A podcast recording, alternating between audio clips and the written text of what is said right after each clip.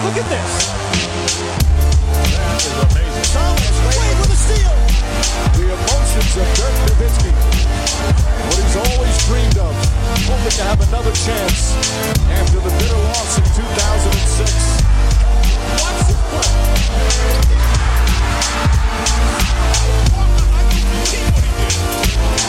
That is amazing. Hallo und willkommen zu Gut Next, dem deutschen Basketball-Podcast im Internet. Mein Name ist André Vogt und ich begrüße euch zu einer neuen Folge unseres kleinen, aber feinen Basketball-Hörspiels. Heute mit dem Fragen-Podcast am Freitag und der wird wieder präsentiert von Bearformance.com. Mittlerweile wisst ihr, worum es geht. Die Jungs machen Sporttaschen. Drei verschiedene, also eigentlich sagen wir mal die gleiche, nur verschiedene Größen. S, L, XL, gibt die auch in Grau und in Schwarz. Aber was bei allen gemein ist, sie haben halt echt geile Features, diese Taschen. Ähm, wasserdichtes Nassfach für eure Handtücher. Vielleicht auch für die bisschen stinkenden Socken, die man so hat nach dem Training. Es gibt ein extra Fach für die Schuhe. Das ist auch durchlüftet. Nicht, dass man da irgendwie eine Woche später vielleicht, wenn man Schuhe vergessen hat, macht auf. Ja, denkt man, hat man stirbt. Nein, alles gut, richtig, richtig durchdacht die ganze Geschichte. Ähm, es gibt halt äh, so eine Tasche, wo man schnell rankommen muss, vielleicht fürs Handy und Schlüssel und so ist dabei. Ne, es ist einfach richtig, richtig gut. Ich nutze das Ding selbst. Also ich glaube, ich habe das L-Modell, ähm, wenn ich unterwegs bin zugegebenermaßen oft, um da halt meine, meine Xbox reinzupacken, wenn ich, wenn ich die mitnehme, wenn ich länger woanders bin. Ähm, aber Performance.com einfach super durchdachte Dinger, richtig, richtig geile Taschen, Rucksackfunktion, die, die ich sehr zu schätzen weiß. Da kann man so beide Straps unten rausziehen. Und dann hat man einfach einen Rucksack.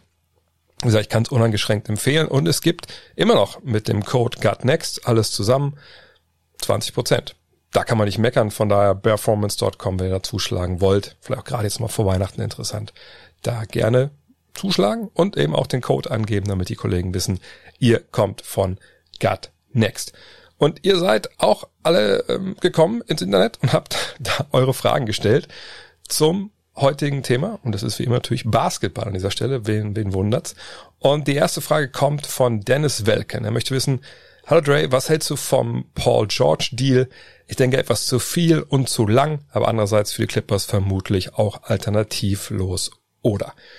Ja, ihr habt mitbekommen sicherlich, ich glaube gestern äh, ging da die Meldung über die Ticker, die ist ja eigentlich, glaube ich, auch gibt's natürlich schon noch im Fernsehen und so, ähm, dass Paul George eine Vertragsverlängerung unterschrieben hat bei den LA Clippers.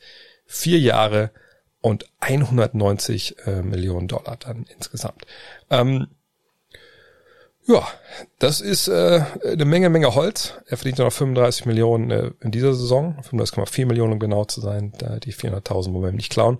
Und jetzt mal 190 Millionen oben drauf. Und natürlich, die erste Reaktion, die man so gelesen hat jetzt im Netz, war, wow, also, puh, wirklich für Pandemic P, diesen Spitznamen, den er sich ja ehrlicherweise auch verdient hat, sicherlich mit der einen oder anderen Leistung in den Playoffs, für den so viel Geld macht das denn wirklich so Sinn? Und man kann das natürlich vollkommen verstehen, ja, das ist eine Menge Geld. Aber jetzt kommt man wieder auf diesen Punkt, den ich ja irgendwie gefühlt seit, also solange ich das jetzt mache, was zehn Jahre, äh, immer wieder ranbringen, wenn es solche äh, Punkte geht.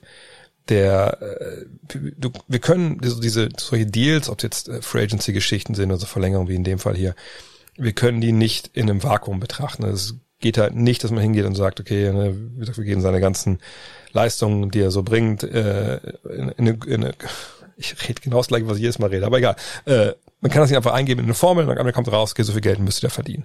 So läuft's einfach nicht. Normalerweise gibt's ja zum Free Agency geht in den Markt, ja, wo man gucken muss, ja, wie begehrt ist dieser Spieler, bietet irgendwer anders mehr. Und dann kommt es hier auch ein Punkt, wo man gucken muss, okay, ähm, wie läuft's eigentlich bei der Mannschaft, ähm, die den Spieler dann holt? Also in dem Fall bei den Clippers. Also was ähm, ist bei denen Phase? Also welcher, welchen Punkt sind die in ihrer, in ihrem Teambuilding? Was haben die für Ziele?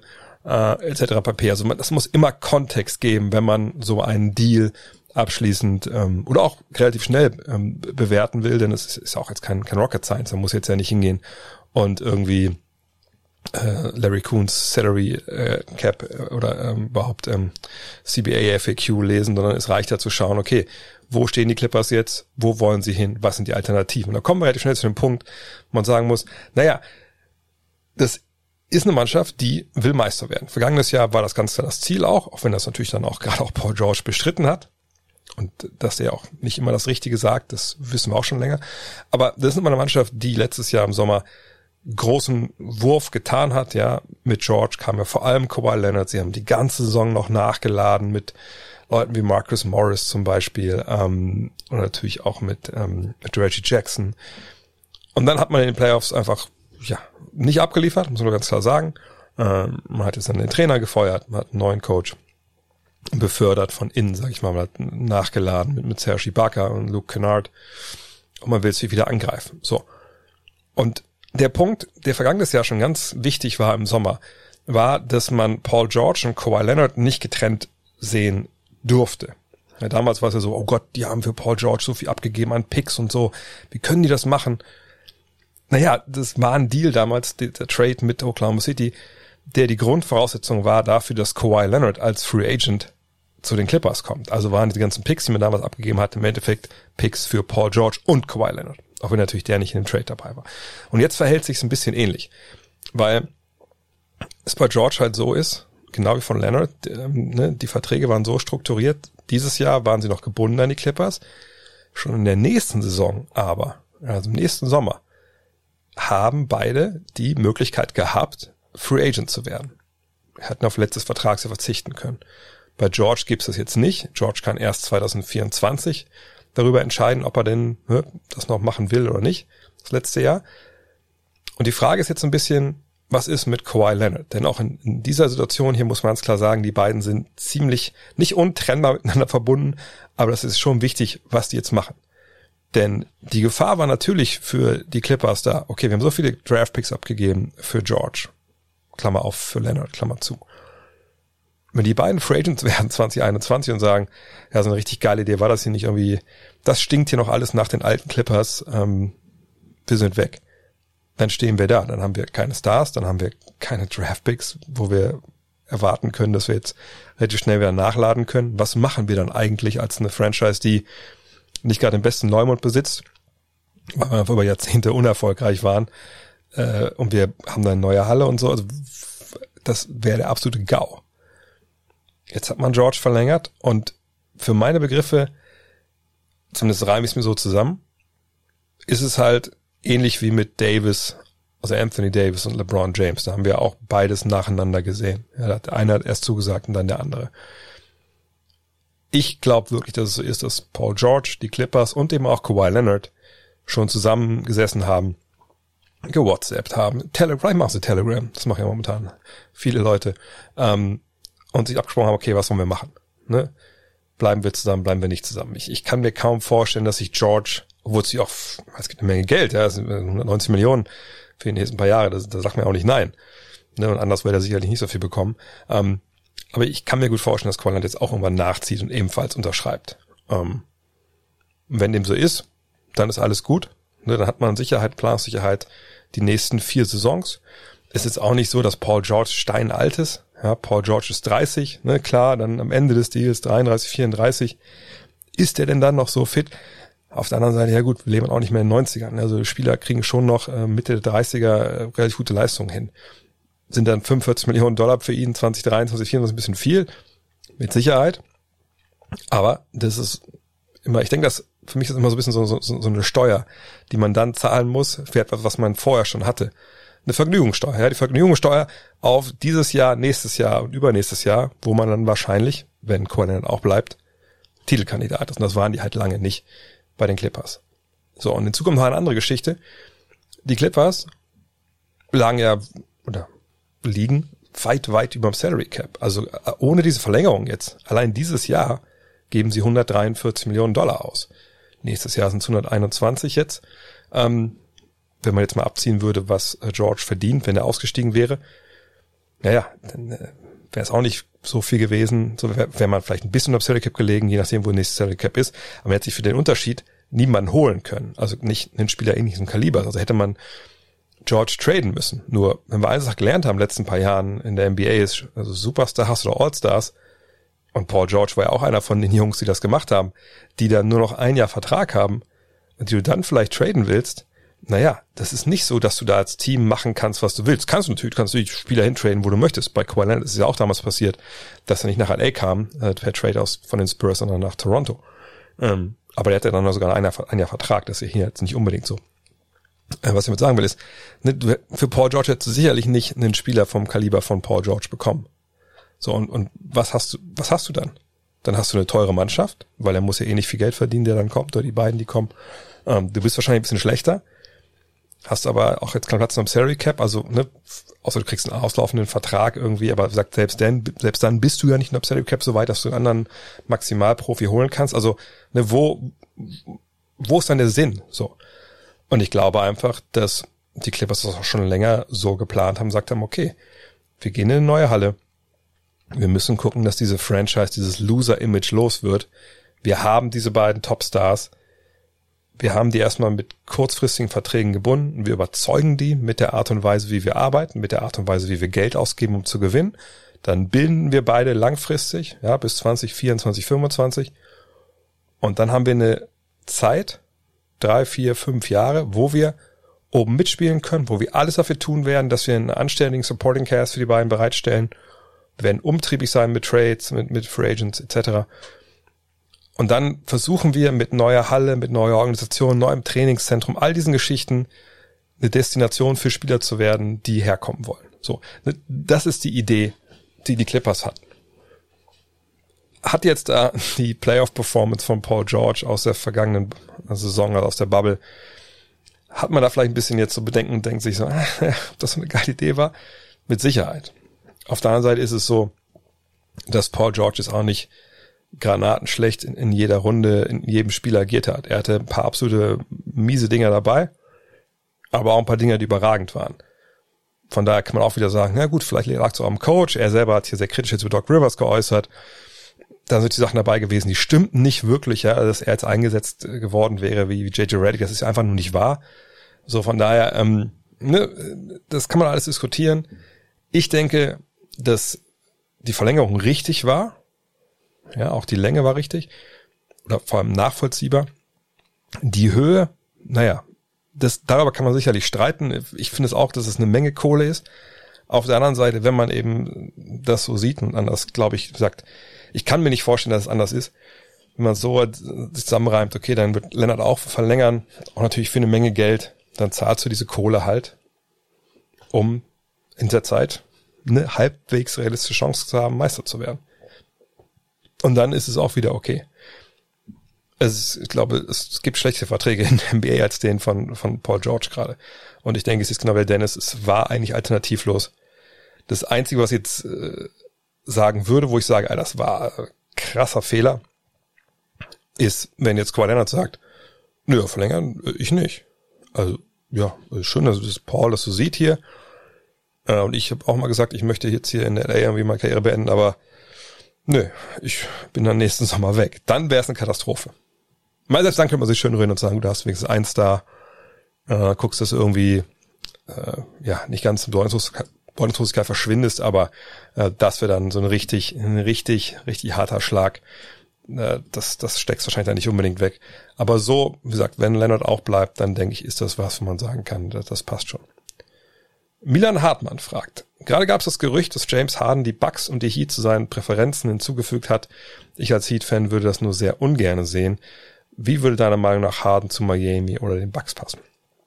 Ja, ähm, das wurde auch jetzt vor gestern, glaube ich, dann berichtet, ähm, wie das man so ist, dann wurde dann gedroppt. Ja, also äh, James Harden hat halt sein äh, eine Liste von Teams, wo er gerne hinwollen würde, wenn er denn getradet wird. Die hat er erweitert ähm, um Miami und die Bucks. Davor hatte man ja gehört, die Sixers, das würde sich auch vorstellen können. Und natürlich die Nets, wo er eh hin wollte. So. Und dann geht natürlich Spekulation los. Oh, was ist mit Bugs? Oh, hat nicht er andere Kumpe damals irgendwie Beef? So, ah, die haben es doch angefotzt damals äh, nach dieser All-Star-Team-Wahl, als dann erst irgendwie ähm, Janis gesagt hat äh, bei der Wahl, bei der Draft, ah nee, ich brauche jemanden, der, der passen kann, dann halt nicht Harden genommen hat und dann Harden gesagt hat, also wenn ich äh, 2013 groß wäre, dann könnte man überall durchdribbeln und danken, dann äh, dann wäre ich auch gut, äh, aber ich habe ja Basketball spielen lernen müssen und so. So, und dann geht direkt die Spekulation los und die ganze Maschine wird angeheizt. Vollkommen nachvollziehbar, so läuft das Geschäft. Aber wie das Geschäft eben auch läuft, ist, das habe ich schon ein paar Mal gesagt, wir hatten erst den Punkt, irgendwer streut das Gerücht, ach, guck mal, äh, der James Harden möchte getradet werden, aber nur zu den Nets. schon mal gesagt, deswegen weiß ganz kurz, wer das denn gestreut hat, wer hat denn was zu gewinnen von so einem Gerücht, dass es rauskommt? Ja, natürlich nur James Harden. Also ob es jetzt er selber war oder sein Agent oder seine Mutter mit, mit, mit Vogue Kaffee trinken war. Gut, obwohl in den USA läuft das auch bei Covid. Ähm, ne, keine Ahnung, aber auf jeden Fall da aus der Ecke kommt das Gerücht. Und ich glaube, ihr wisst, worauf ich hinaus will. Das jetzt kommt auch aus der Ecke. Und weil er auch der Einzige ist, der jetzt davon was zu gewinnen hat. Warum? Er hat vorher den Markt, ich sage jetzt warum er, so verknappt für Houston, dass es nicht wirklich easy war für die, einen Deal hinzubekommen, außerhalb mit den Nets. Und klar, ist auch logisch, ist es nicht so, dass James Harden jetzt im kommenden Sommer Free Agent wird. Ne, dann wäre es sowieso schwierig. Ähm, er hat noch den Vertrag bis 2022, dann noch eine Option auf ein weiteres Jahr, also 22, 23 kann er noch bei seinem jeweiligen Team dann bleiben. Aber diese und nächste Saison ist er auf jeden Fall noch unter Vertrag. Also ist schon ne, ein bisschen lang, langfristiger, aber ist auch jetzt nicht so, dass man, wenn man den holt, dann hat den vier, fünf Jahre. So. Ähm, und wenn er dann sagt, ne, ich will eigentlich nur zehn Netz. Natürlich können sich dann Teams dann anstellen, so wie es Toronto gemacht hat mit, mit Kawhi Leonard, äh, und können sagen, ja, also, aber wir gehen das Risiko ein, wir haben den ja auch zwei Jahre, wir überzeugen den schon. Ne? Aber wenn er jetzt sagt, ey, ich will wirklich nur die Netz, trotzdem, ne, eine ganze Reihe von Teams sind auf einmal dann aus dem Rennen, und dann steht man so ein bisschen da. Ne? Dann hofft man halt als Houston Rockets, dass andere Teams denken, wie gesagt, nee, wir überzeugen den. Kamen diese Teams an? Glaube ich nicht. Und wenn sie kamen, kamen sie sicherlich nicht mit Angeboten, die eines James Harden, der Art und Weise, wie er halt auf dem Basketballfeld dominieren kann, gerecht werden. Weil die auch wissen, naja, das ist für uns jetzt nicht ein, ein Deal, der, der wird Win-Win sein, wenn er abhaut nach, nach zwei Jahren. Dann, dann stehen wir da. So. Und deswegen ist auch nichts passiert bisher. Punkt. Das ist der Grund, warum wir nichts gesehen haben. Ähm, ich glaube, wenn es wirklich so eine, Godfather-Offer, wie die Amerikaner das nennen, also wirklich so ein, Angebot, das du halt nicht abschlagen kannst, wenn das gekommen wäre, hätten die Houston Rockets sicherlich schon gezogen. Aber dieses Angebot gab es einfach noch nicht. Sprich, sie sind also hingegangen, haben erstmal gesagt, wir hören das mir nicht zu und gewartet, was kommt. Kam was? Sicherlich nicht viel. Sonst wäre dieses nächste Gerücht ja nicht aus dieser Ecke wieder gekommen. Jetzt haben wir da vier Teams drauf. Sixers, Bucks, Heat. Alles Teams, die ähm, ja, um die Meisterschaft mitspielen wollen. Alles Teams aus der Eastern Conference, wahrscheinlich auch schon klar ist, im Westen werden sie nicht traden. Naja, und ob das jetzt realistisch ist oder nicht, kann man natürlich schwer beurteilen, weil man nichts von den jeweiligen Teams zugehört hat.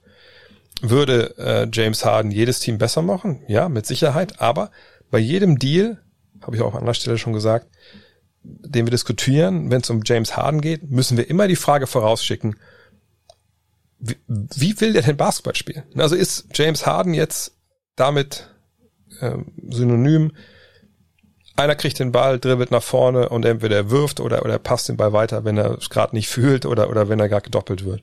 Aber alles geht über diesen einen Spieler, hohe Usage Rate, viele ISOs, viele Dreier aus dem Dribbling. Ist das die Art und Weise, wie er jetzt gespielt hat in, in Houston letzten Jahre? Ist das der einzige Basketball, den er noch spielen will im Rest seiner Karriere? Wenn das der Fall ist, dann sind natürlich auch eine Menge Teams raus. So, weil die sagen werden, okay, also, also diesen Weg wollen wir nicht mitgehen, egal wie gut er da ist. Ist es aber so, dass er sagt, hey, das war jetzt ein Ding mit, mit Mike D'Antoni, wir haben das super gemacht, wir hatten die Mannschaft dafür, wir haben Microball probiert, aber ihr kennt mich ja auch aus meiner Zeit in Oklahoma City, und auch zu Beginn in äh, Houston. Ich kann auch normalen Basketball spielen und ich kann gute Zahlen auflegen und ich kann mich in euer System einpassen. Wenn das so ist, dann ist er natürlich für jede Truppe interessant.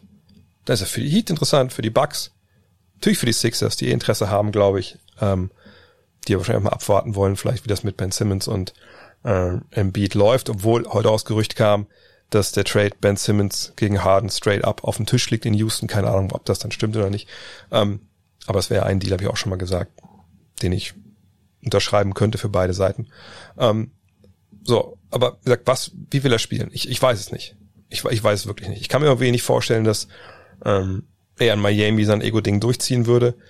Und wenn er äh, dahin kommen würde, das würde schon funktionieren. Nur, ich frage mich bei beiden Teams, ob die nicht einfach zu viel abgeben müssten, als dass sie danach besser sind. Also, wenn wir jetzt mal bei, bei den Heats bleiben, also Jimmy Butler muss ja in diesem Deal mit drin sein. So, dann hast du halt im Endeffekt wahrscheinlich, in Anführungszeichen, nur noch Bam Adebayo plus Harden, plus was noch übrig bleibt von den jüngeren Spielern. Aber ein Tyler Hero äh, wird, wird weg sein, sagt, Butler wird wahrscheinlich weg sein. Wahrscheinlich vielleicht ist auch noch Duncan Robinson weg. Also, also was hast du dann gewonnen? Milwaukee genau das gleiche. So, ne? Wenn du den da abgibst, dann ist natürlich ein Middleton weg und, und ein Holiday weg plus X und also bringt dich das weiter? Und ist das auch ein Deal, den, den dann die, die Rockets halt wollen? Also ich, ich denke, dass im Endeffekt unter diesen Gerüchten ähm, in dem Sinne nichts dran ist, dass das nicht irgendwie ähm, jetzt Deals sind, die auf dem Tisch liegen, diskutiert werden, sondern es ist ein Versuch von Hardens Camp, Bewegung in die Sache zu bringen, weil er augenscheinlich nicht mehr in Houston spielen will. Das würde ich schon da rein interpretieren wollen in das, was in den letzten Tagen, Wochen passiert ist. Äh, von daher warten wir es ab. Äh, ich glaube, wir sind zu einem Trade näher, als es noch vor zwei Wochen waren, einfach weil er versucht jetzt die Sache da zu forcieren. Aber gleichzeitig denke ich, dass Houston jetzt sich nicht irgendwie dazu hinreißen lassen wird, da einfach ein Angebot anzunehmen, was, ja, was für sie einfach keinen Sinn macht. Andreas Schnitzler mit einer Frage zum Thema Harden. Wie ist das generell mit Sanktionen in der NBA, zum Beispiel im Falle James Harden? Wenn zum Beispiel ich einfach nicht auf die Arbeit komme, werde ich für diesen Tag nicht bezahlt, bekomme ganz gewiss eine Abmahnung. Liegt das Maß alleine bei den Teams? Teams haben natürlich Sachen ähm, stellenweise unterschiedlich. Und zu überlegen, Andre Godala und Memphis, das war ja ein Fall, ne, wo ein Spieler nicht aufgetaucht ist, ähm, wo man auch dann vom Vereinsseite auch dachte, das ist okay, so hat sich dann so ein bisschen geeinigt, bis dann der Trade kam. Ähm, es gibt ganz andere äh, Beispiele in der Geschichte der NBA, wo das ganz anders lief. Fakt ist, wenn er nicht spielt, kriegt er kein Geld. Punkt. So. Ähm, da kann dann die Spielergewerkschaft nicht großartig was machen. Ähm, ne, dann muss man sich Spieler und vielleicht Verein einigen auf, auf eine andere auf eine andere Idee, wie man das irgendwie äh, vielleicht regelt, aber in der Regel ist so, wenn ich komme, spielst dich, dann kriegst du auch keine Kohle. So, Punkt, ganz einfach. Ähm, sonst Abmahnung oder so, das gibt's ja in dem Fall nicht. Was willst du, man kann es ja entlassen, wirst ihn ja nicht. Ähm, von daher, wenn wirklich es, es hart auf hart kommt, da gibt's in der Geschichte der NBA ja einige Beispiele. Ähm, Spieler will gar nicht mehr oder Team ähm, will den Spieler nicht mehr einsetzen, dann kommt er dazu, der wird rausgenommen, man verhandelt, man schaut, dass man den besten Deal rausholt und dann wird der Spieler getradet. Hoffen wir nicht, dass dazu kommt, das ist immer unschön. Das, äh, da hat keiner was von, vor allem nicht die Fans. Ähm, und warten wir mal ab. Also ich, ich glaube, dass wir relativ schnell Bewegungen sehen werden, vielleicht, aber ich habe es, glaube ich, auch schon, äh, ich habe es, glaube ich, schon, äh, was in der Rapid Reaction hab, oder im, im Fragen, äh, Fragenstream gesagt, ähm, ich sehe mir da wirklich nur Netz und Sixers als realistisch an. Und wenn ich diese beiden Pakete hätte, eine Levert, ähm, Dinwiddie plus X und auf der anderen Seite Ben Simmons, würde ich mich immer für Ben Simmons entscheiden. Semi Temel fragt, denkst du, Danny Ainge wartet auf den Saisonbeginn die Trade Exception, die sie ja haben nach dem Deal für Gordon Hayward oder von Gordon Hayward? Geht sie dafür einsetzen, wo sich die größten Schwächen bei den Celtics zeigen? Nee, ich glaube, so eine, so eine Trade Exception ist natürlich was. Das sind ja, glaube ich, 27,8 Millionen oder 28,7 eins von beiden, die er da einsetzen kann. Also zur Erklärung. Sie haben ja Gordon Hayward getradet nach Charlotte. Charlotte war am Salary Cap. Die konnten einfach absorbieren. Das heißt, weil sie keine Gegenleistung bekommen haben, monetärer Art, kriegt halt Boston diese Trade Exception, also quasi ein Blankoscheck über, was sind glaube ich 27,8 Millionen. Und damit können sie einen anderen Spieler sich holen. Traden, der so viel verdient. Also nicht mehr darf er nicht, aber also muss er da reinpassen. So. Kann auch nur einen Spieler holen ähm, mit dieser Kohle. So. Und jetzt hat man diesen Blankoscheck da quasi liegen.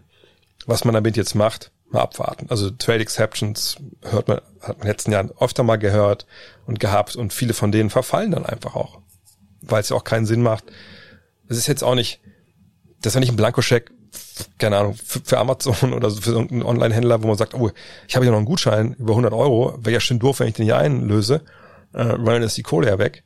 So ist es ja nicht, sondern wenn jetzt einen Spieler holst, für, wenn jetzt Danny Ainge sagen würde, Alter, ich habe 27,8 Millionen, oh, hier, der Spieler, den, den, der ist zwar nicht so richtig geil, aber der verdient 20 Millionen und dann habe ich lieber noch den Spieler, bevor ich keinen anderen Spieler habe. Das ist, das, so läuft es in NBA nicht, weil diese Spieler, vor allem wenn sie längerfristige Verträge haben, ne, es geht ja nur bis Jahresgehalt immer, dann hast du die im Cap stehen und ne, verbaust du dir was, macht ja keinen Sinn. Also ich denke, Danny Ainge wird damit mit Augenmaß schauen, was da dann möglich ist oder eben nicht. Wird aber jetzt nicht einfach nur, um das Ding auszugeben, da die Kohle jetzt rausballern. Von daher ich, ich wüsste jetzt auch jetzt nicht, wo sie die, die, die ganz großen Schwächen haben, wenn ich ehrlich bin. Ähm, du kannst ja diese Exception nicht mit anderen Spieler zusammen kombinieren, dann Exception plus ich plus Kemba Walker für, für irgendeinen Point God äh, eintauschen. Ähm, nicht, dass jetzt Walker als äh, problematisch ansehe, man weiß ja nicht, was mit seinem Knie ist. Nee, ich denke, die, die sind damit zufrieden. Wenn sie irgendwo die Bank aufpolstern könnten, dann machen sie es auf jeden Fall. Nur ich weiß, wüsste jetzt auch nicht, wer was davon hat. Also klar, wenn später in der Saison da dann jemand Geld sparen will, dann kann man diese Exception einlösen und dafür dann jemanden holen. Anderem Team den Cap Space geben jetzt Saisonbeginn, glaube ich eigentlich nicht, dass wir da äh, etwas sehen werden. Und das erwartet ist halt vollkommen nachvollziehbar.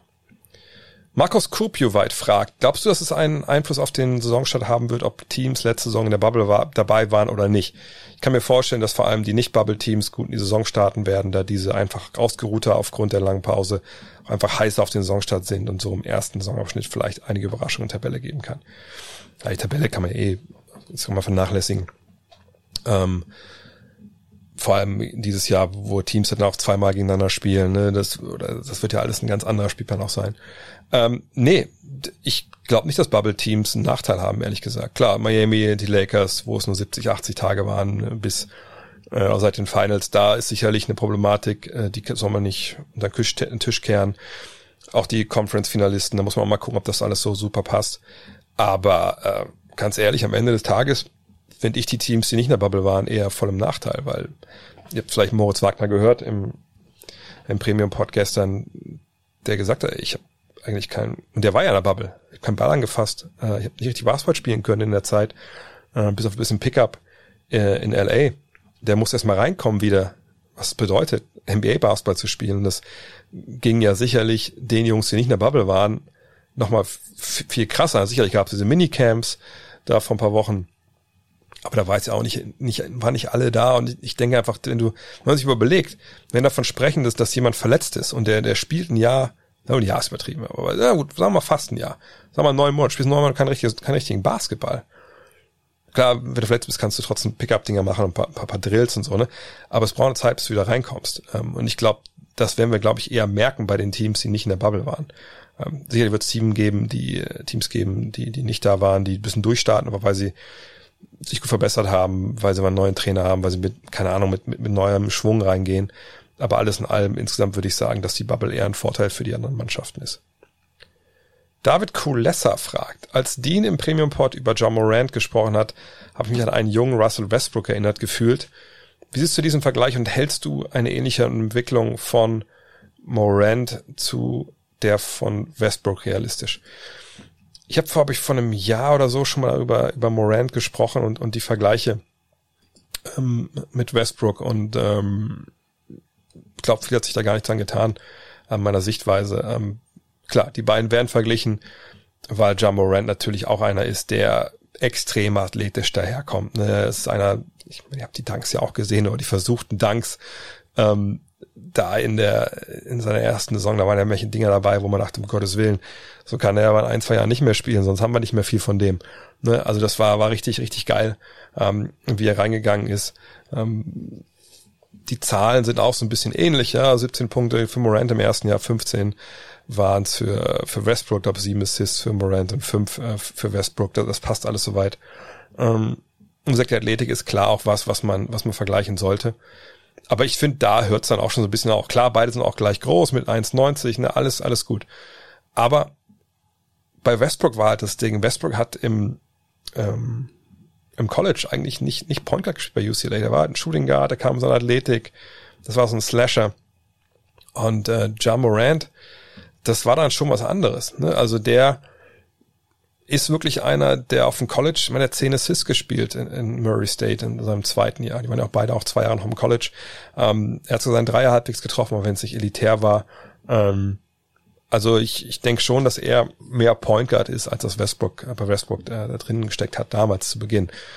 Äh, man kann auch argumentieren, vielleicht bei Westbrook, trotz aller Assists steckt Point Guard, Floor General immer noch nicht so richtig drin.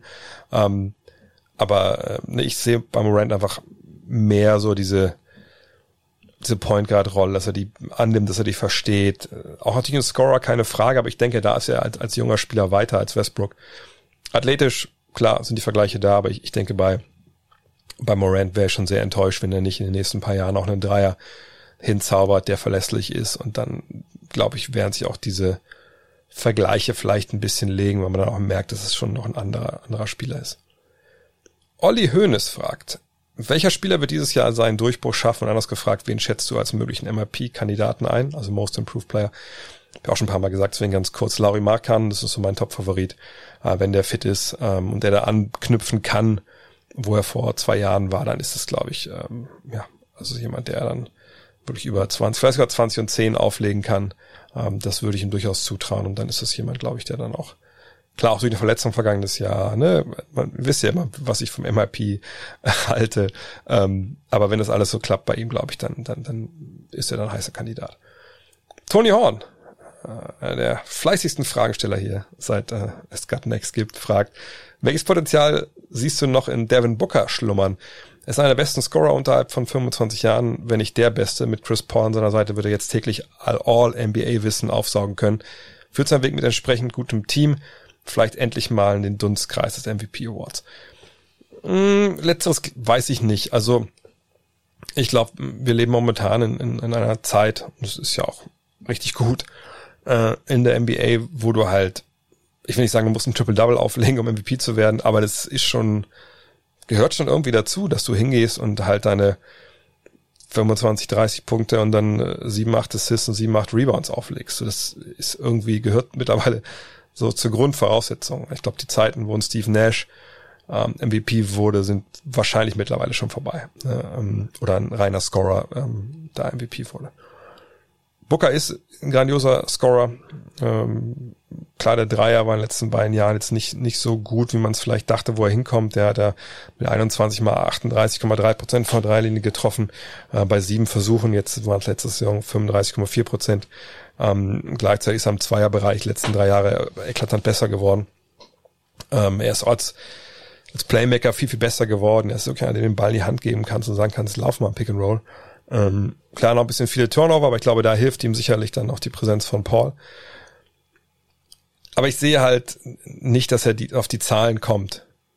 Der einzige Weg für ihn, glaube ich, MVP zu werden, ist wirklich, die Suns belegen eine Top, wahrscheinlich müsste sogar Top 3, 4, ja, und ja, so ähnlich wie Westbrook. Ne? Er muss in einem Team spielen, was overperformt, ähm, was unter die Top, ich sag, glaube ich echt, sag Top 3. Top 3 im Westen kommt. Er ist klar der beste Spieler, er schraubt seine Zahlen so keine auf, auf 28, 8 und 6, irgendwie sowas. Dann kann das passieren.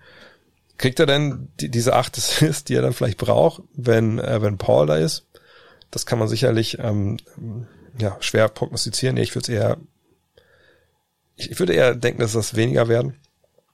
Aber dass er einer der besten Spieler, besten Scorer ist, das ist nun mal so. Ähm, also da, da gibt's auch nichts dran zu deuteln.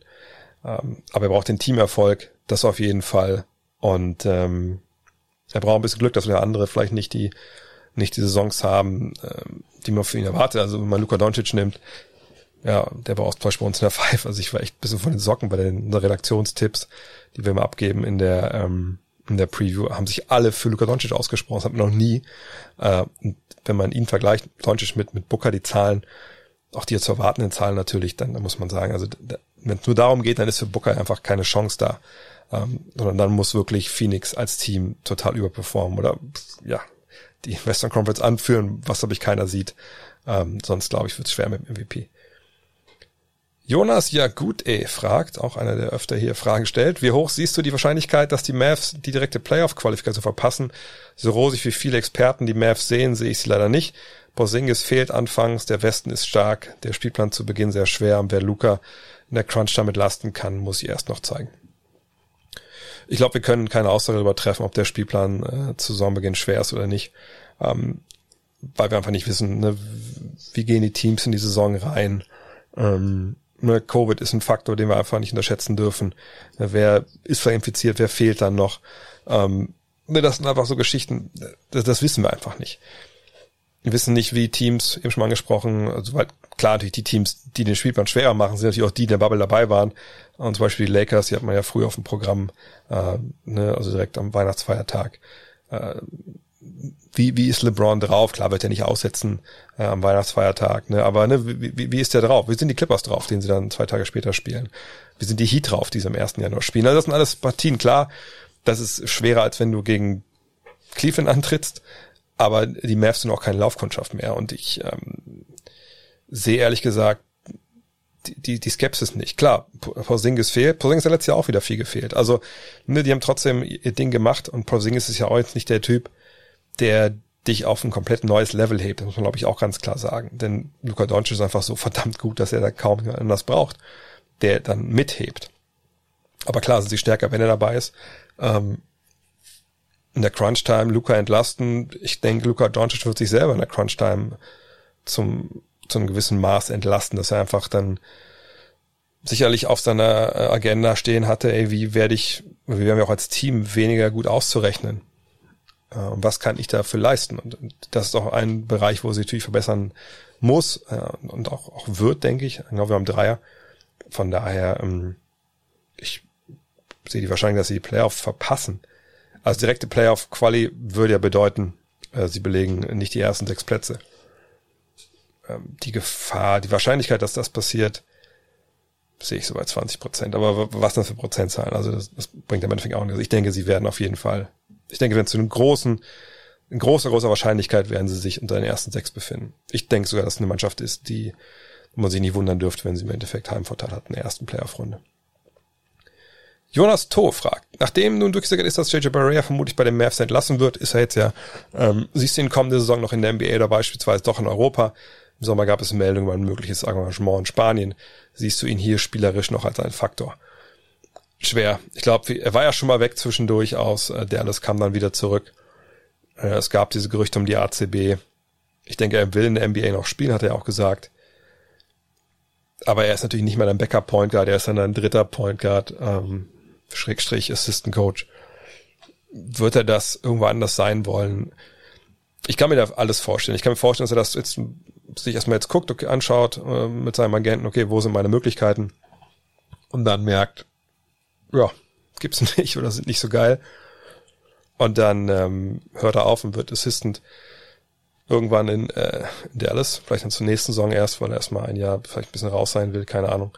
Ähm, Europa die ob relativ spät jetzt auch, aber gut, in, in der Euroleague könnte er immer noch mitspielen, sicherlich auch so einem richtigen Faktor werden. NBA könnte der Teams auch noch helfen, aber viele Verträge sind natürlich garantiert, ähm, sind jetzt Mannschaften sinnvoll. Also ich, ich bezweifle, dass er wirklich einen Job bekommt in der NBA und wenn, also als dritter Guard, Point Guard, dann ist es auch eigentlich zu vernachlässigen. Ich glaube, der Wert, den er hat für die Mavs, ist größer als der Wert, den er für jede andere Mannschaft haben würde. Aber weil er da natürlich ein Teammate ist, er ist Meister geworden, ist einer, der, der einfach dieser Mannschaft viel, viel mehr gibt, als das anderen Teams kann. Martin Eswe fragt, viele halten die Blazers für einen Hauptherausforderer der Lakers. Ist das berechtigt oder ist das zu viel Hype? Denn letztlich haben sie nur Ariza, Whiteside durch Covington und Kanter ersetzt. Ich verstehe das ehrlich gesagt nicht. Ich wüsste es auch nicht, dass das viele sagen. Also ich bin natürlich auch nicht in Foren oder so unterwegs.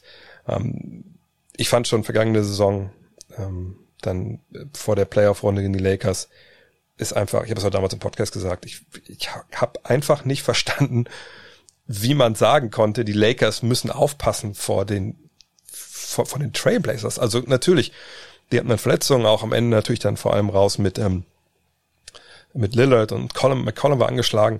Aber das ist halt ja genau die Mannschaft, wo man sich ja jedes Jahr fragt, okay, können die denn in den Playoffs mit zwei Leichtbauguards, egal wie gut die im offensiven Bereich sind, können die mit der Hypothek, die die beiden defensiv tragen, kannst du mit denen Meister werden? Oder kannst du mit denen in Conference Finals kommen? Jetzt werden viele sagen, ah, die waren in Conference Finals. Ja. Ja, waren sie. Okay, gut. Ähm, ne? Also von daher, nein, also für mich sind die Lakers sind äh, die Lakers werden keine schlaflosen Nächte haben wegen den Portland Trailblazers, einfach weil die defensiv zu viele Fragen offen lassen. Klar, Covington hilft auf jeden Fall äh, defensiv, äh, 3D. Ähm, Kanter hilft offensiv Rebounds, kann tun man einen Hakenwurf setzen. Aber äh, und kommt Rodney Hood auch zurück, das haben wir auch nicht vergessen. Aber ich sehe die Trailblazers jetzt nicht so viel besser, dass man denkt, oh, LeBron James, der, der schreibt im Kalender aber genau an, wann die gegen die Trailblazers spielen. Henning Fechner ist er, glaube ich, auch wenn nur Henning für Ehe steht. Ähm, siehst du die Verpflichtung von Tristan Thompson für die Celtics? Kann er nochmal die erfolgreiche Cavs, an die verfolgenden Cavs-Jahre mit LeBron James anknüpfen? Mentalität und Rebounds bringt er ja genug mit. Habe ich auch schon mal beantwortet, von daher auch ganz kurz. Ähm, ja, also wir haben gerade auch im, äh, im, Off-Season-Report, äh, Dean und ich, über die Boston Celtics viel über Thompson gesprochen.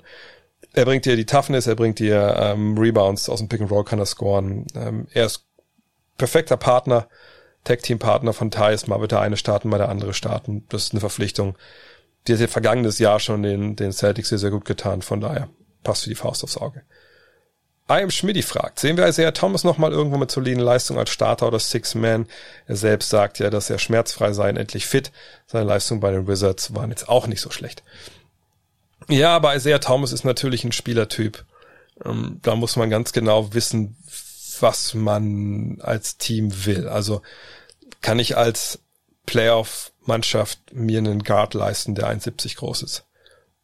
Ich würde sagen, nein. Also außer ich habe echt keine Ansprüche. So vergangenes Jahr, klar, das waren zwölf Punkte, die er aufgelegt hat äh, in den 40 Partien, die er in der NBA unterwegs war bei den Wizards. Das waren 41,3 äh, Prozent von der Dreierlinie, das ist richtig gut. 3,7 Assists, das waren, waren gute Zahlen. Die Frage ist ja immer bei einem Spieler wie ihm, sagt, bin ich ein Playoff-Team mit Ambitionen, dann kann ich ihn nicht, dann kann ich ihn nicht holen. Nehmen wir jetzt nicht als einen, wo ich war, denke, der, der muss seine 23 Minuten spielen, wie er es vergangenes Jahr gemacht hat. Weil ich immer weiß, guck mal, den Punkt in den Playoffs, da geht das nicht mehr ja, mit der Größe, ne, mit, mit der Kleine, das geht nicht. Der wird nur attackiert. Ne, wenn ich erinnere damals an die eine Serie, äh, als Rondo noch bei den Chicago Bulls war, wo die Bulls drauf und dran waren, die Celtics rauszukegeln. Was hat Rondo gemacht? Rondo hat Offensivrebounds gezogen ohne Ende. Der hatte keinen Respekt vor, vor Isaiah Thomas am, am defensiven Ende. Und das war Rondo, also auch nicht ein absoluter, ne, ein großer Guard. Ähm, so, von daher findet er es raus, wenn man über ambitionierte Playoff-Teams spricht. Da kann man sagen, ja gut, aber es gibt ja auch Teams in Lottery oder Teams, die gerade so irgendwie so Fringe äh, so wie die Wizards eins waren. Und da muss man natürlich genau gucken. Also, ne, wie ist das von Team zu Team? Hast du eine Mannschaft, die junge Guards hat, die sie entwickeln wollen und gerade natürlich so der, der zum Beispiel der dritte oder zweite Guard-Spot, also auf Point Guard jetzt, ist ja oft einer bei solchen Teams, wo man sagt, ah komm, wir gucken mal, ob wir da einen Spieler finden, ne, den wir entwickeln können aber dann entwickelst du dich lieber, lieber so ein als einen 31-Jährigen, wo du weißt, was du hast, auch wenn der besser ist. Gibt es also Mannschaften, die diese Spots halt frei haben und die auf die Punkte brauchen von der Bank und so ein bisschen ne, so, so ein Spark. Die werden sich ihn anschauen. Und da kann er sicherlich auch die Leistung bringen, die er vergangenes Jahr gebracht hat. Ich denke, könnte auch immer noch 18, 20 Punkte wahrscheinlich auflegen in der NBA. Aber eben für, für eine Mannschaft, die nicht wirklich ähm, ja, nach oben schielt. Und ob er das dann selber auch will und so, bisschen schwierig. Und dann natürlich auch, ne, also was zahlt man dem? Also ich, ne, das ist, glaube ich, das ist aber eine super tragische Geschichte, dass es bei ihm damals in Boston am Ende so gelaufen ist und das ist echt, echt, ehrlich gesagt, ganz schön bitter. Goran Markov fragt, sind die Wizards kommende Saison das Team mit den besten Schützen, die Russell Westbrook je neben sich hatte? Gute Frage. Ich meine, er hatte natürlich in äh, Oklahoma City, wenn man mal guckt, er hatte Kevin Durant neben sich. Da muss man sagen, ja, der war schon nicht schlecht so in Sachen Wurf hat er sicherlich auch vergangenes Jahr bei den Houston Rockets ähm, Leute, die richtig, richtig gut waren. Aber ich denke, wenn es wirklich so um, um, um die, dieses, dieses pure, reine Werfen geht, und sollte ich jetzt Kevin Martin nicht vergessen, ne, oder Tabo Sefoloshan, die damals ja auch echt, echt gut getroffen haben. Na, ich würde schon sagen, ich würde schon sagen, dass bei den Wizards jetzt, dass da halt die Jungs sind, die, die so richtige Flammenwerfer sind. Ne, also das ist natürlich immer die Frage, treffen die dann auch, wenn es auf ankommt, ne, äh, Playoffs und so, und das sind ja alles immer die Geschichten, die man bei Russ Westbrook auch direkt immer vor Augen hat. Aber ähm, ich denke, allein so, so ein Davis Bertans, der natürlich da unfassbar geballert hat vergangenes Jahr und ich habe es ja auch vielleicht im Podcast mit Mo gehört, der sich da auch richtig viel Geld äh, auf, aufs Konto mitgeballert hat. Äh, den hast du da und der wirft ja auch eine unglaubliche, äh, also ein unglaubliches Volumen mit, mit fast neun Würfen vergangenes Jahr. Ähm, dann hast du natürlich Big Men, die von draußen treffen können, wie, wie Thomas Bryant. Ähm, ich denke, dass Bradley Beals Quote auch jetzt echt nach oben gehen wird. Ähm, vergangenes Jahr hat er, glaube ich, da zu viel selbst äh, machen müssen am Ball. Ähm, der kann man auch erwarten, dass er seine, ich guck mal kurz nach, wie viel er in seiner Karriere getroffen hat. Aber doch, ja, genau, also das mal eben so, war mir, wie war es auch so, also 38 bis 40 Prozent kannst du von Bradley Beal auch erwarten. Aber es sind noch ein paar Jungs dabei, wo man auch jetzt nicht wirklich weiß, ne, wie, wie gut agieren die von draußen. Ähm, sicherlich kann man erwarten, dass generell die Dreier besser getroffen werden, einfach weil mehr Catch-and-Shoot-Geschichten ähm, äh, da sein werden. Aber es ist halt schwer, weil damals am Anfang Oklahoma City hatten sie schon ein paar gute Jungs. Ich würde sagen, ja, also Bertans und, und, und glaube ich, äh, Beal, die beiden zusammen, das ist schon, das ist schon richtig, richtig stark. Und ich glaube, solche Jungs hat er noch nicht gehabt, wenn wir Kevin Durant vielleicht mal ausklammern. Ist aber auch eigentlich egal. Also ich meine, klar, die ganzen Jahre, wo er alleine da war, da, da war, da war da nicht viel. Ähm, aber davor war es eigentlich ganz gut, als sie noch alle zusammen waren. Fabian Baduin fragt, die Deutschen kamen bisher zu kurz, finde ich. Bei Next, was wartest du von Schröder und Co. kommende Saison? Kannst du die Jungs mal mit Best Case, Worst Case durchsprechen? Äh, ich glaube nicht, dass sie zu kurz kamen. Also gerade Schröder haben wir hier schon mehrfach besprochen. Ähm, vielleicht mal ein Tipp an der Stelle, wenn irgendwer denkt, also ja, ich habe ja ein Thema, das hat der noch nicht besprochen. Bin mir relativ sicher, habe ich schon besprochen. Es gab in letzter Zeit relativ viele Podcasts. Äh, da ist vielleicht der ein oder andere euch, euch durchgegangen. Ähm, ja, vielleicht aber nur deswegen auch nur schnell durchgegangen. Also bei Schröder, für mich ist er der Starter auf der Eins. Ähm, klar wird LeBron James da viel Point Guard spielen, aber wie schon so oft gesagt, der wird gerade zu Saisonbeginn sich ein bisschen zurücknehmen und ähm, du holst Herrn Schröder auch nicht, um ihn auf die Bank zu setzen, sondern der wird auf jeden Fall seine Minuten gehen. Er wird super wichtig sein äh, mit seinem Speed, mit seinem Drive, um eben auch die Minuten, die äh, LeBron James gehend zu entlasten. Also die er dann so locker zu machen für den King, äh, wie es irgendwie geht. Hardenstein habe ich letztens erst besprochen. Für mich äh, ja jemand, der echt die Chance hat, als Backup da eine, Menge Minuten zu sehen äh, in Denver, muss sich da voll reinbeißen, muss ein Dreier treffen. Da hängt bei ihm, glaube ich, am allermeisten von ab. Aber ähm, das passt gut für ihn dort. Ähm, hat natürlich auch Konkurrenz, aber, ne, aber so wie er ackert und was er kann, da ist er, glaube ich, einer, der da wirklich was erwarten sollte. Ähm, Thais, Kleber, von den beiden das gleiche erwarten wie zuletzt. Sicherlich bei Daniel Thais wird wahrscheinlich ein bisschen weniger Starts, wenn, wenn Thompson da ist. Aber die Rollen, die die beiden spielen, so als, als defensive Big Man, 3D in Klebers Fall und in Thais Fall ja eigentlich auch, aber letztes Jahr wir so ein bisschen weniger. Ähm, das werden die beiden weiterspielen, diese Rolle, aber das sind ja auch schon ein bisschen ältere Spiele, da gibt's auch jetzt nicht mehr die großen Entwicklungssprünge. Ähm, und dann aber Bonga und Wagner. Und die werden es beide ein bisschen schwerer haben, glaube ich, ja, äh, dieses Jahr. Ähm, relativ tiefer Kader auf einmal bei den Wizards. Beide werden es ja durchfighten müssen, aber beide sind ja auch Jungs, die ackern. Ähm, und glaube von beiden auch erwarten, dass sie da ihre Spielanteile wieder bekommen. Gerade bei Moritz würde es mir halt wünschen, dass er mal fit bleibt. Haben wir auch gestern besprochen ähm, dass er seinen Dreier trifft und so ein bisschen diesen Swag zurückkommt. Man, wirklich, hieß nicht umsonst da an der University of Michigan Mo Swagner, also dass er da wirklich einfach hingeht und äh, ja, ne, sein Ding macht, ballert, auch mal aus dem Dribbling was äh, hinbekommt und ballern ist gut Stichwort bei Bonga. Bonga muss seinen Dreier treffen, dann, dann hat er auch seinen Job, glaube ich, da als, als 3D-Spieler. Aber er kann ja auch ne, mit dem Ball noch Sachen machen, also er kann ja wirklich auch, er war ja lange noch Point Guard, ne? Also von daher, auch, auch da denke ich, dass wir da ein bisschen mehr sehen werden. Fragst du dich immer, ne, wie läuft die Saison, wie setzen sie sich durch? Wie findest du die Entwicklung von Jakob Pöltl, fragt Paul Hofstetter. Welche Rolle traust du ihm in der kommenden Saison zu? Wie viel Potenzial schlummert noch in ihm, um die derzeitigen Schwächen meiner Meinung nach vor allem der Wurf auszumerzen? Er hat ja verlängert äh, in San Antonio einen neuen Vertrag gekriegt in San Antonio. Ähm, er war ja damals Teil des Trades von Kawhi Leonard.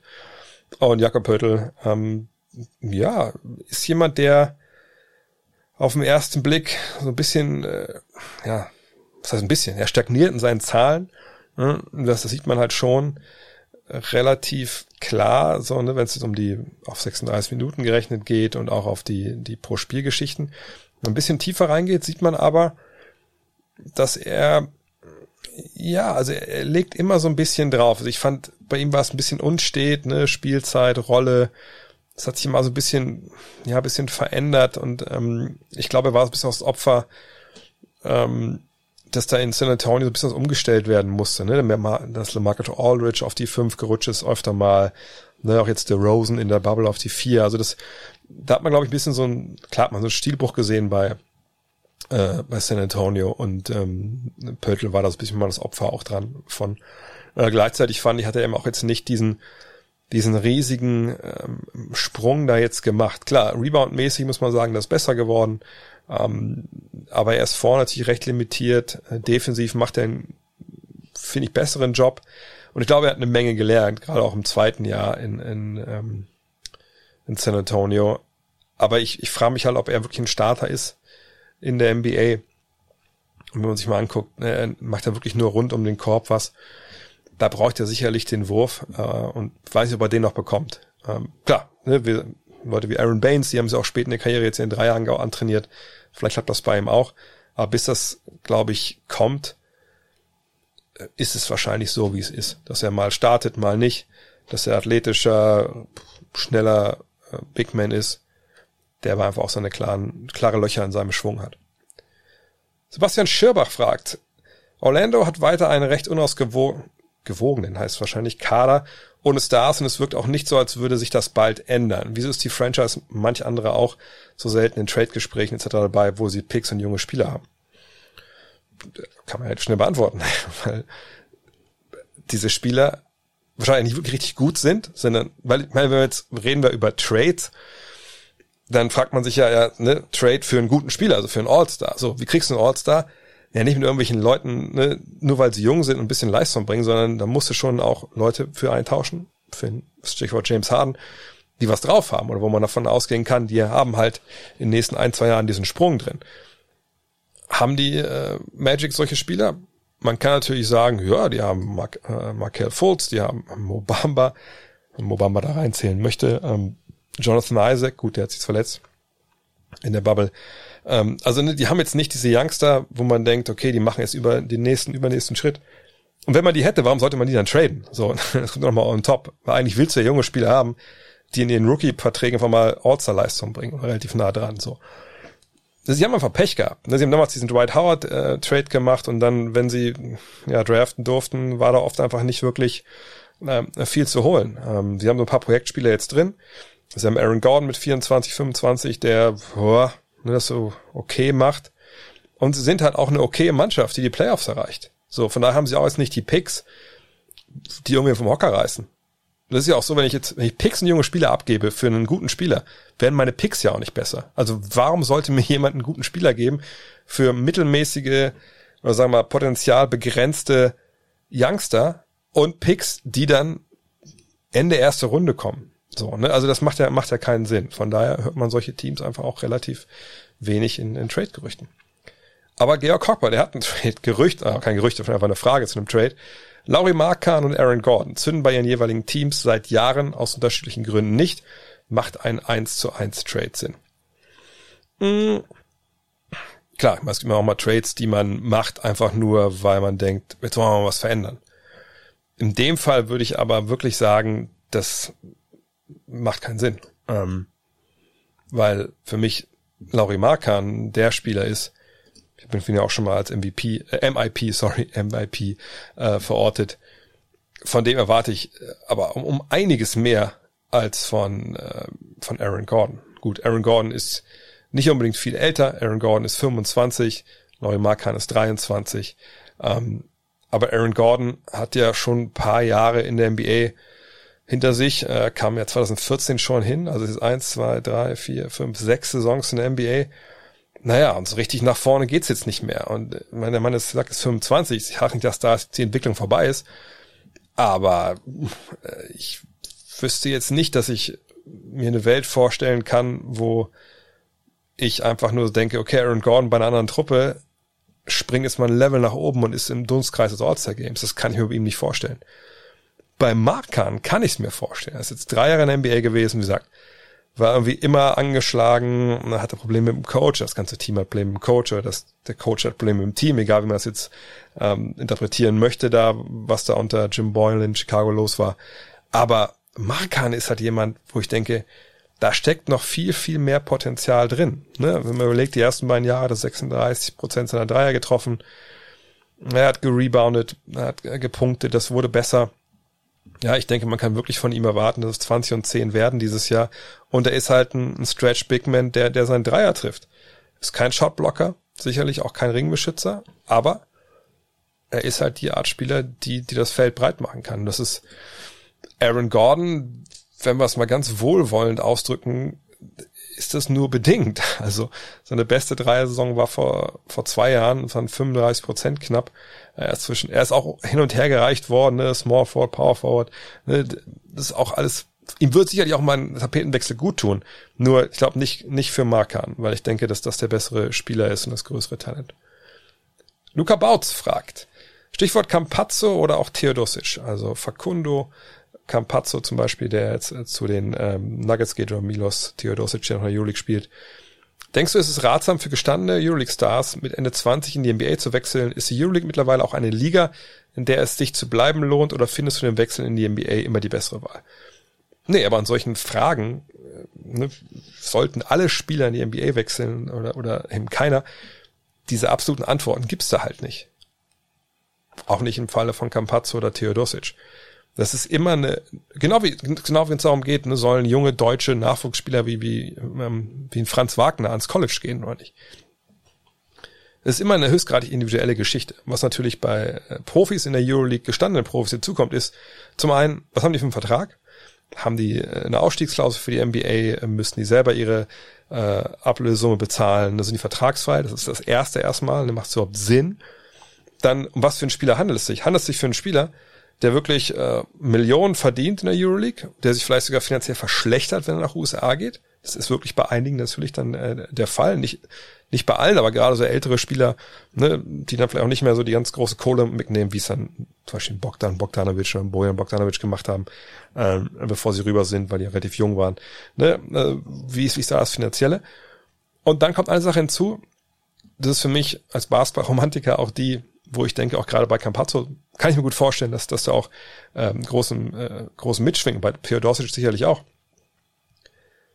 Genau wie wenn du in, in der NBA spielst, ist es ja, wenn du in der Euroleague spielst, du kommst ja auf diesen Level, auf dieses Level nicht einfach so. Klar, es gibt Top-Talente, ne, die müssen wir nicht so viel Geld, äh, Zeit reinstecken, äh, ne, aber die allermeisten müssen halt trainieren, trainieren, trainieren. Die müssen eine große Leidenschaft entwickeln für ihr Spiel. Und ich glaube, wenn du Leidenschaft für Basketball hast, dann wird das in, in aller Regel so sein. Nicht bei allen, aber in aller Regel sein, dass man denkt, ey, ich will mich mit dem Besten messen. So. Naja, wenn wir ehrlich sind, und das auch der, der größte Euroleague-Head muss ehrlich sein, besten Basketball der Welt spielen nicht in der Euroleague. Punkt. Das ist so. Gibt's da äh, Jungs, Ausnahmen, die auch in der NBA dann richtig performen, wie, wie Luka Doncic oder Bogdanovic? Natürlich, gar keine Frage. Nur, die allerbesten Spieler spielen nicht in der Euroleague. Punkt. Und dann ist es halt so, wenn du halt einer bist und du bist der Beste in der Liga und denkst dir, Alter, da drüben, ich möchte es mir zumindest mal angucken. Ich möchte da mal spielen. Und vielleicht hast du dir gedacht, vielleicht kein Pazzo. Vielleicht hast du über Jahre gedacht, na, eigentlich bin ich ein bisschen zu klein. Ich glaube, defensiv hätte ich ja schon Probleme. Aber jetzt, ich will es noch wissen. Ich will es noch mal gucken. Jetzt, wenn ich jetzt wann dann. Ich habe mein Geld verdient hier. Ich habe die Erfolge gehabt mit Real Madrid. Jetzt will ich mal rüber. Und dann macht man es halt. Weil man das mal sehen will, weil man diesen Level mal haben will.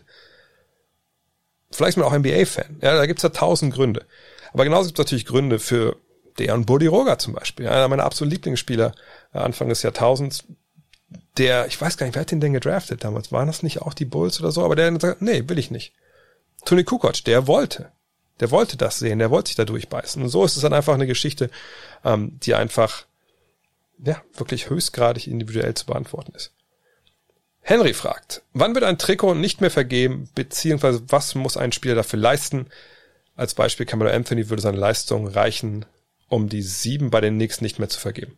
Das kann jedes Team handhaben, wie es möchte. Nur ein Beispiel, ähm, das ist ja bei, allen, also bei allen äh, Teams so, also ob es jetzt äh, Highschool ist, College äh, oder Profisport in, in, den USA. Das kann jede Mannschaft, jede Schule für sich selber entscheiden, jede Uni.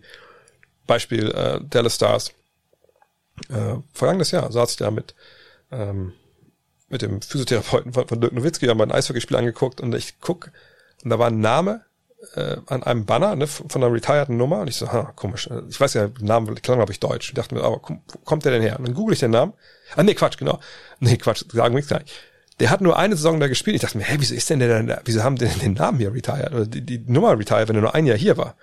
Naja, der wurde retired, weil der durch einen krassen Unfall auf dem Eis gestorben ist. So.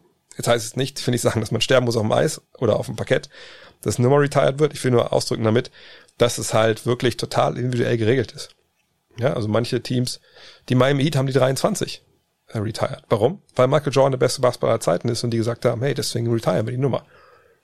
Ähm, Eishockey haben alle Teams, die 99 retired, weil Wayne Gretzky the greatest of all time ist. So, von daher, da gibt's überhaupt gar nichts. Bei Camelo Anthony wird die sieben da retired werden. Ja, keine Ahnung. Liegt an James Dolan. James Dolan ist derjenige, der es im Endeffekt entscheidet, ähm, der da den Daumen heben oder senken muss. Ähm, und alle anderen können darüber diskutieren. Aber am Ende des Tages geht's halt nur um ja, die jeweilige Führung, die das halt entscheiden. So, von daher, mal gucken. Matthias Erzgräber fragt, gibt es im League Pass eigentlich deutschen Kommentar? Wenn es mit der Zone nicht klappt, muss man wohl dahin ausweichen. Ja, das habe ich mir mit reingenommen, weil natürlich die Fragen sich jetzt häufen. Was ist eigentlich jetzt, läuft auf der Zone NBA nächste Saison? Und ähm, ich kann nur das wiederholen, was ich bisher auch wiederholt habe. Ich habe noch keine definitive Zusage bekommen, dass wir äh, da nächstes Jahr wieder an den Start gehen. Ich bin nicht derjenige, der das verhandelt, das machen natürlich ganz andere Menschen. Ähm, ich bin, bin sehr, sehr gespannt. Irgendwie muss ich sagen, habe ich irgendwie, weiß ich auch nicht, ein gutes Gefühl. Ich frage mich nicht warum. Ähm, auf der anderen Seite ist natürlich heute auch schon, was haben wir, der 11. und am 22. geht's los. Äh, von daher wird's, ja, wenn sich dann jetzt entscheidet, dann wohl auch eine relativ schnelle Geschichte sein müssen. Ähm, wie gesagt, ich stehe Gewehr bei Fuß, wenn man denn dann noch reisen darf ähm, so wie es momentan äh, in Deutschland läuft mit Covid. Ähm, wenn ich reisen darf und, und wenn ich, wenn wir das Ding bekommen, dann natürlich, dann sitze ich äh, im Auto wahrscheinlich nicht im Zug und gucke, dass ich äh, ja da die Arbeit abliefern kann, äh, die beste Arbeit, die ich, die, die ich kann. Von daher warten wir es ab. Aber zur eigentlichen Frage, gibt es im League Pass deutschen Kommentar? Nein. Ähm, es gab vor vergangene Saison, glaube ich, haben Kobe Björn und Seabass haben dann, glaube ich, einige Partien kommentiert. Es gab da ich, ich weiß nicht, nicht komplett, aber ich weiß, dass äh, damals ähm, so war, dass äh, die NBA Europe in verschiedenen Ländern, äh, ich weiß nicht, was nennen soll, also Influencer, Blogger, irgendwie Persönlichkeiten halt dafür gewonnen hat, dass die äh, kommentieren. Und das lief dann, dann quasi so als extra Tonspur mit. Wie es technisch lief und so, äh, keine Ahnung. Aber das, das gab es auf jeden Fall. Aber ansonsten gibt's da halt äh, also keinen, keinen deutschen Kommentar. Ähm, gut, ist ja auch logisch, ich meine, wenn zum Beispiel The Zone vergangenes Jahr, wir hatten die Rechte. Ähm, natürlich würde man nicht einfach so die, die, die eigene Tonspur zur Verfügung stellen, wenn das natürlich auch so eine, so eine USP ist ähm, für, den, für den eigenen Laden. Äh, man muss ja damit auch Geld verdienen, um da, damit sich die Rechte, also die Gebühren, die man dafür bezahlt, natürlich auch äh, wieder, wieder amortisieren. Von daher, also meine Stand, gibt es keinen deutschen äh, Kommentar im League Pass. Ähm, hoffen wir auf The Zone nächstes Jahr. Sebastian Wilhelm fragt, aufgrund der äh, aktuellen Ereignisse treibt mich eine Frage um, wirst du die Knicks wieder an die Spitze der NBA führen? Nimmst du die ultimative Herausforderung an? Ähm, ja, die Frage bezieht sich auf die, die Umfrage gestern. Äh, ich hatte ja unter der Woche einen Stream äh, mit, mit Kuro, beim alten Getting Buckets Kollegen gemacht. Wir wollen jetzt endlich mal wieder sprechen und haben gesagt, komm, dann lassen wir aber im Stream, wir zocken ein bisschen und labern. Äh, haben dann aber äh, Warzone gespielt, ähm, weil wir auch nicht auf dem gleichen System äh, MB2K hätten spielen können. Ähm, aber äh, dabei reifte mir so ein bisschen der, ja, so der, der Wunsch, ach, irgendwie hätte ich doch wieder Bock auf, auf äh, ja, MyGM, MyLeague, keine Ahnung. Wie war das, ich, wie wir es damals bei Getting Buckets gemacht haben, dass ich halt ein Team führe und gucke, ob wir da Meister werden können. Ähm, und vielleicht kann ja auch der eine oder andere mal reinspringen, vielleicht kann Kuro mit reinspringen und so. Ähm, dann habe ich halt mehrere Teams zur, äh, zur äh, Auswahl gestellt für euch auf verschiedenen sozialen Plattformen und dann kamen raus die Mavs. Die Mavs sollen es sein. Ähm, witzig, falls ihr das Video nicht gesehen habt, guckt mal auf Twitter oder auf Facebook. ich hatte nämlich dann einen, den Tweet gesetzt mit dieser Umfrage und dann ist ja manchmal so bei Twitter, wenn die ja denken, dass irgendwelche Inhalte äh, beleidigend sind, dann, dann sind die erst so ausgemeldet und mal draufklicken auf Anzeigen. Und da war dann ein Kommentar äh, unter dem Tweet, äh, das kann beleidigende äh, oder anstößige ne, Inhalte hier haben und ich drück da drauf und dann kam dann halt nur die Nix. aber die Knicks sind zum Endeffekt nicht geworden. Das wäre natürlich ein krasses Ding gewesen, die da wieder reinzubringen. Aber ich bin ganz froh, dass jetzt dann auch äh, Dallas geworden ist, weil, glaube ich, da kann man A mit Trades mehr machen. Ich bin ja mehr so ein Trader. Und macht sicherlich auch mehr Spaß, mit denen zu spielen, denn so gut bin ich in 2K, ehrlich gesagt nicht. Ähm, als dass ich da jetzt mit RJ Barrett, glaube ich, die Liga in Grund und Boden zocken würde. Letzte Frage für heute. Mal abseits vom Basketball. Es gibt leider immer noch Covid. Das stimmt. Du hast letztens darüber gesprochen oder geschrieben, dass du und deine Familie einen Antigen-Test bestellt und ausprobiert habt. Könntest du einen Erfahrungsbericht äh, darüber abgeben? Deine Frau ist ja Ärztin, muss man den vom medizinischen Personal durchführen lassen. Ich würde gerne meine Familie über Weihnachten besuchen, bla bla bla bla. Ähm, ich möchte die Frage nochmal erweitern, weil auch viele gefragt haben, ey, kannst du dich freuen auf den Saisonstart nächste Woche, übernächste Woche ähm, mit den Sachen, die in den USA passieren, mit, mit glaube ich, gestern, vorgestern 3000 Toten an einem Tag ähm, wegen Covid. Aber erst zu dem Schnelltest, ja, ähm, äh, ich hatte mir die, die bestellt.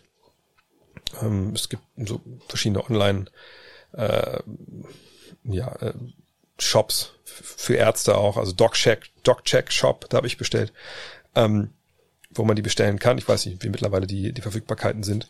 Ähm, und ja, wir haben diesen Test gemacht. Das sind ja Schnelltests, die nicht so genau anzeigen wie die PCR, ne, sondern halt, die schlagen erst an ab einer gewissen Viruslast.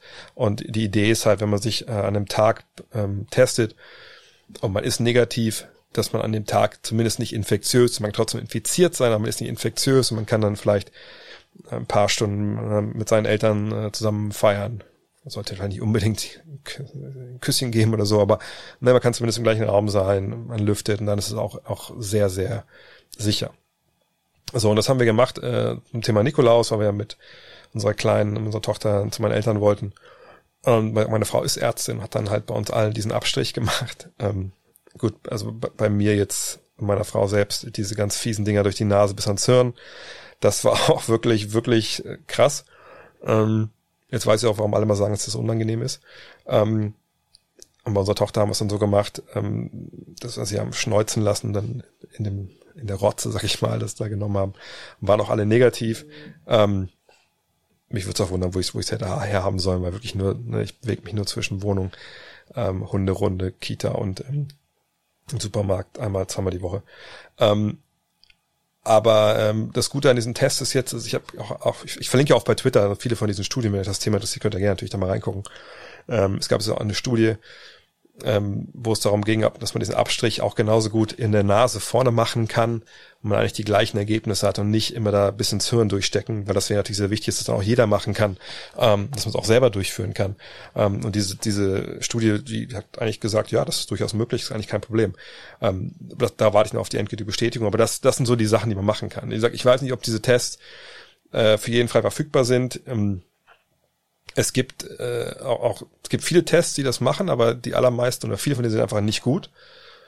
Ich habe ähm, zwei empfohlen bekommen, ich kann es ja weiter sagen, ich, ich kriege gar kein Geld dafür. Also es gibt von Roche, also R-O-C-H-E, äh, so ein Antigen-Test, der soll gut sein. Es gibt einen von Abbott, ähm, der soll gut sein. Ja, den von Abbott habe ich jetzt. Ähm, von daher, wer sich da schlau machen will, ich würde immer noch raten, einfach wirklich nochmal zu zu googeln. Ähm, mittlerweile gibt es ja relativ viele gute Papiere drüber. Ähm, und ich habe auch gesagt, viel zu dem Thema bei Twitter geschrieben. Was die NBA und Covid angeht, viele werden sich erinnern, dass ich ja vor der Bubble gesagt habe, dass dieser Druck auf die Bubble das Ganze zum Einstürzen bringen könnte. Ne, wenn wir halt, damals ging es um Florida, wo ja vor, ähm, vor der Bubble unmittelbar die, die, die infizierten Zahlen so nach oben gegangen sind, dass man am Tag, ich glaube damals waren es 222 Tote hatte und generell die ganzen Bundesstaaten da im Sunbelt, also im Süden der USA, arg getroffen waren. Und dann gab es schon die Berichte, dass da auch schon Kühlwagen bestellt worden seien für Leichen etc. Und dass man vielleicht dann, wenn rundrum eben dann gesagt Leichen in Kühlwagen stehen, dass man vielleicht dann im Endeffekt nicht unbedingt Basketball spielen sollte und eben eine ganze Menge PCR-Tests, die ja da natürlich verwendet wurden, um jeden Tag die Spieler zu testen, dass man die halt ähm, dafür aufbraucht. So, das war damals das, was ich da gesagt habe. Da war ich auch nicht der Einzige, das haben in den USA ja auch Leute gesagt. Ähm, jetzt ist die Situation in den USA unlängst schlimmer. Ja, wir sind nicht mehr im Sommer, äh, obwohl natürlich in den USA, das ist natürlich ein riesiges Land, da ist ja auch nicht überall das gleiche Klima, aber man kann halt schon sagen, dass jetzt natürlich äh, es kälter geworden ist, auch in den USA. Es ist ja immer noch Nordhalbkugel und ja, die Zahlen sprechen für sich. Ne? Man hat über 200.000 neue Fälle äh, jeden Tag. Äh, glaube, diese Woche sind jede Woche, jeden Tag mindestens 2000 Menschen gestorben.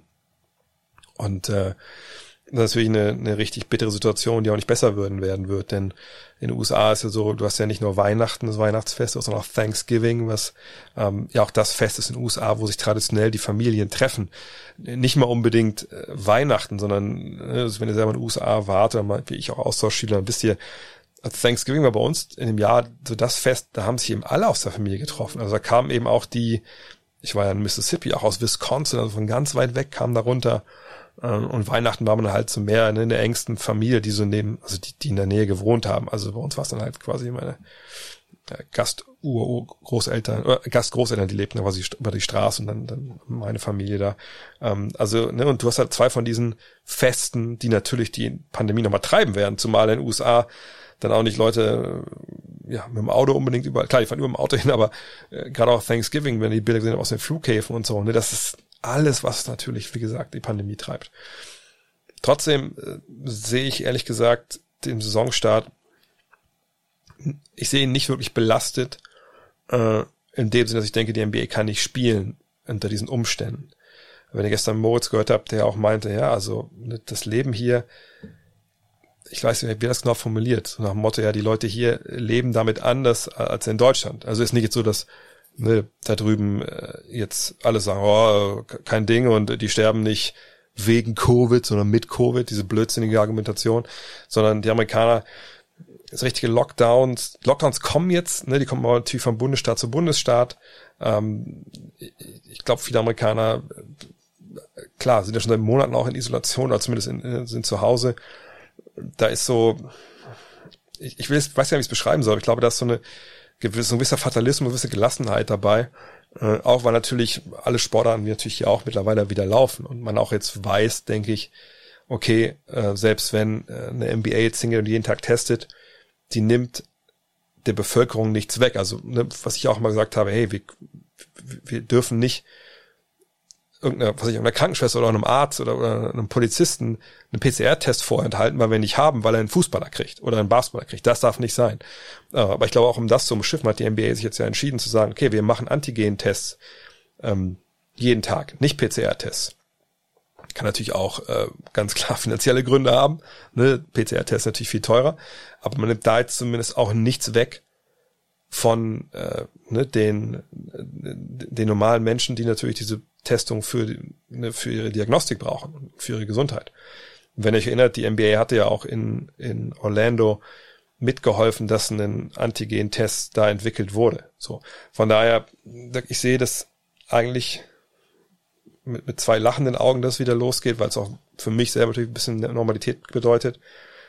Ähm, mich belastet eigentlich, was hier bei uns abgeht, äh, viel, viel mehr. Und ähm, hier können wir auch dazu beitragen, dass besser wird, alle Mann, und ähm, können dafür kämpfen, dass das dass eben nicht Desinformation und Propaganda und, ähm, und Fake News gewinnen. Ähm, und in den USA ja, muss man einfach hoffen, dass das die Amerikaner, die ja eigentlich in solchen Sachen gut sind, ja, also nationale Anstrengungen zu unternehmen, dass, dass die das auch hinkriegen. Ähm, aber natürlich wird Covid auch ein Thema sein, das uns die ganze Saison äh, verfolgen wird in der NBA. Es wird Spiele geben, die ausfallen. Es wird Spieler geben, die sich infizieren. Wir haben jetzt infizierte Spieler natürlich. Die leben ja in keiner Bubble. Ähm, wir müssen abwarten, wie die Saison halt läuft. Ist ja auch nur die Hälfte des Spielplans draußen. Die andere Hälfte kommt dann im Frühjahr. Ich würde mich nicht wundern, wenn wir eine Playoff-Bubble sehen. Ähm, hoffen wir das aller, allerbeste. Mehr können wir, glaube ich, für die Amerikaner nicht tun. Wir selber können eine Menge mehr tun. Ja, ähm, können zu Hause bleiben, können dafür sorgen, dass das Familienmitglieder und wir selbst gesund bleiben. Und vielleicht da zum Abschluss noch ähm, zwei Sachen, die mich heute auch ein bisschen hart getroffen haben, wenn, wenn ich ehrlich bin. Ähm, zum einen halt, dass ein Freund aus, aus Frankfurt mir geschrieben hat, dass dort die Uniklinik jetzt komplett dicht ist, äh, die Intensivstation, dass jetzt auch Covid-Patienten in sein Krankenhaus kommen. Ähm, und auch ganz aktuell meine Frau, die sagt, dass auch hier in Wolfsburg jetzt die Intensivstation, soweit dass sie sagen, okay, wir können niemanden mehr aufnehmen und ähm, ja, das sind dann natürlich auch die Dinge, die Situation, ne, um die es halt geht. Dass wenn man jetzt einen Autounfall hat man Pech hat, dass man halt nicht anständig versorgt werden kann. Ähm, von daher, wie gesagt, ich predige das ja schon seit Ewigkeiten und ich weiß, viele feinden mich dafür an, aber ist mir auch im Endeffekt auch scheißegal. Stay safe, Leute, ähm, macht, dass wir das alles so schnell hinter uns bringen können, ähm, wie wir das können und ähm, ja, wir haben bald wieder NBA Basketball, das ist auch was, und ich hoffe einfach inständig, dass ich Weihnachten für euch dann ein Spiel kommentieren kann. Ähm, hier bei dem Podcast geht's Fall weiter und nochmal mit einer, mit einer humorigen Note ähm, hier rauszukommen. Denn kommende Woche, das haben wir schon viele gefragt, gibt's die Preview-Podcast, es gibt den Over-Under-Podcast, es gibt den Fantasy-Podcast. Es wird sicherlich auch einen Weihnachts-Podcast geben, ihr wisst mit wem. Ähm, Moritz Wagner ist seit gestern auf der sage ich auf der Plattform, ist nicht der hier, also äh, auf, ist zum Download im Premium-Bereich. Ähm, Haben wir was vergessen? Also nur ein, zwei andere Podcasts nächste Woche geben. Also es kommt noch eine ganze Menge vor Weihnachten. Gibt gar keinen Grund vor die Tür zu gehen. Und klar kann der Podcast auch unterwegs sein, aber ähm, ne, da würde ich werde euch richtig versorgen. Ähm, deswegen, wenn ihr unterstützen wollt, gutnext.de registrieren, dann kriegt ihr die ganzen guten Sachen wie gestern zum Beispiel Moritz Wagner. Und wenn ihr noch eine Tasche braucht, performance.com, Discount Code gutnext, da gibt's 20%.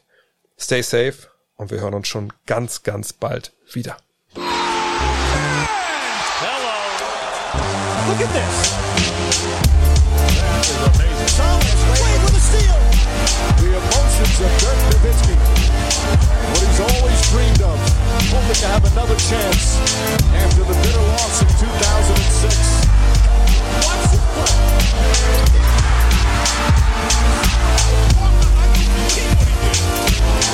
That is amazing.